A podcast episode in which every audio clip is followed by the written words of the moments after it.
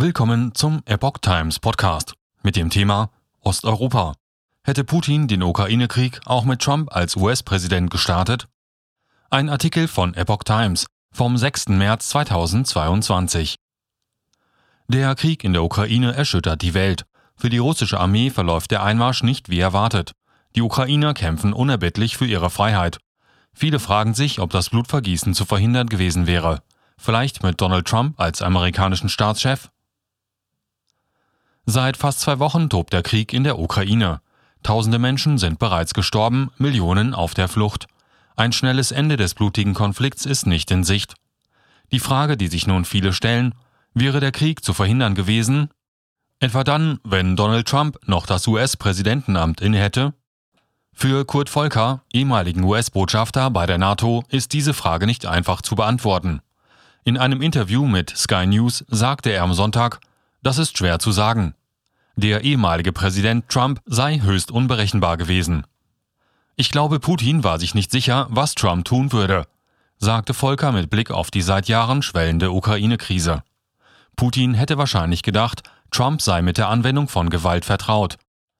Schauen Sie sich an, wie wir den Chef der iranischen Revolutionsgarde ausgeschaltet haben, sagte Volker und verweist auf das von Trump angeordnete Soleimani-Attentat. Volker sagte auch, Kurz vor der Ukraine-Invasion seien die Absichten Putins immer deutlicher geworden. Ich war mir nicht sicher, ob er versuchen würde, das ganze Land zu übernehmen und die Regierung abzusetzen oder nur Teile der Ostukraine, erklärte Volker und fügte hinzu, Traurigerweise ist jetzt klar, dass er Zelensky töten, die Regierung stürzen und das ganze Land kontrollieren will. Der russische Staatschef habe sich mit seinem Vorgehen auch keinen Ausweg gelassen.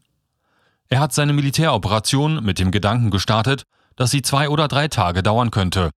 Es würde relativ einfach sein, sie würden die Ukraine übernehmen, offensichtlich ist das nicht der Fall. Die russischen Streitkräfte seien an vielen Stellen festgefahren und hätten viele Verluste erlitten, so der Experte weiter. Zudem würden die heftigen Sanktionen die russische Wirtschaft nun stark treffen. Putin droht Ukraine mit Ende der Eigenstaatlichkeit.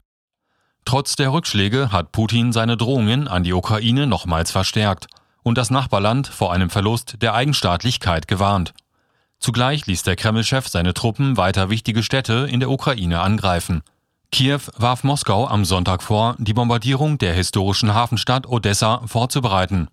In der seit Tagen unter russischem Beschuss stehenden Hafenstadt Mariupol sollte derweil eine Feuerpause die Evakuierung von Zivilisten ermöglichen. Die humanitäre Situation vor Ort ist nach Angaben der Hilfsorganisationen Ärzte ohne Grenzen katastrophal. Die westlichen Sanktionen gegen sein Land kämen einer Kriegserklärung gleich, erklärte Putin. Er warnte zudem Richtung Kiew, die derzeitigen Machthaber müssen verstehen, dass sie die Zukunft der ukrainischen Eigenstaatlichkeit in Frage stellen, wenn sie weiterhin tun, was sie tun. Eineinhalb Wochen nach ihrem Einmarsch in die Ukraine erhöhten die russischen Streitkräfte den militärischen Druck auf die Großstädte des Nachbarlandes. Heftige Angriffe gab es in der Nacht zum Sonntag nach ukrainischen Angaben rund um Kiew, Charkiw und Mykolajiw. In der Region Kiew hinterließen die Angriffe eine Spur der Verwüstung. Über 1,5 Millionen Menschen auf der Flucht. Verheerend ist die humanitäre Situation derzeit insbesondere in der strategisch wichtigen Hafenstadt Mariupol. Der Notfalldirektor von Ärzte ohne Grenzen, Laurenz Ligosat, sagte der Nachrichtenagentur AFP, in der Stadt gebe es kein Wasser und kein Strom mehr, die Lebensmittel würden knapp, Zivilisten müssten dringend aus der Stadt gebracht werden. Am Sonntag erklärten die Behörden der Hafenstadt, sie würden einen erneuten Versuch starten, um die Einwohner über humanitäre Korridore in Sicherheit zu bringen. Es sei eine Feuerpause mit den russischen Truppen vereinbart worden, welche die Stadt belagern. Demnach sollte der Korridor bis in die etwa drei Stunden Autofahrt entfernte Stadt Saporischia reichen.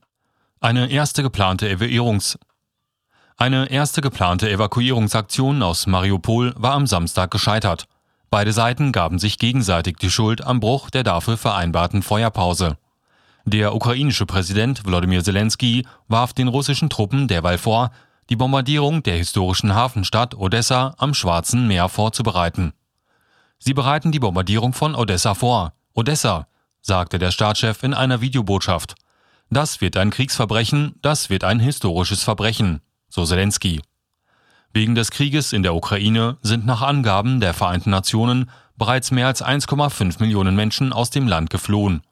Es handele sich um die am schnellsten anwachsende Flüchtlingskrise in Europa seit dem Zweiten Weltkrieg, erklärte die UNO am Samstag im Online-Dienst Twitter. Ukraine fordert mehr Unterstützung. Derweil kündigte Washington an, mit Polen an einer Vereinbarung über die Lieferung von Kampfflugzeugen aus der Sowjetunion an die Ukraine zu arbeiten. Im Gegenzug könnten die USA Medienberichten zufolge Polen mit F-16 Kampfjets aus US-Produktion beliefern. Kiew hatte am Samstag den Westen aufgefordert, die Militärhilfe für das belagerte Land zu verstärken. Präsident Zelensky bat eine osteuropäischen Nachbarn um die Bereitstellung von Flugzeugen aus russischer Produktion, für die seine Piloten ausgebildet sind. Kiew fordert von der westlichen Gemeinschaft zudem noch härtere Strafmaßnahmen gegen Russland, insbesondere gegen dessen Energiesektor. Den Appell der ukrainischen Regierung an die NATO, eine Flugverbotszone einzurichten, hat das Westbündnis unter Verweis auf eine drohende weitere Eskalation des Konflikts abgelehnt. Putin warnt vor Flugverbotszone.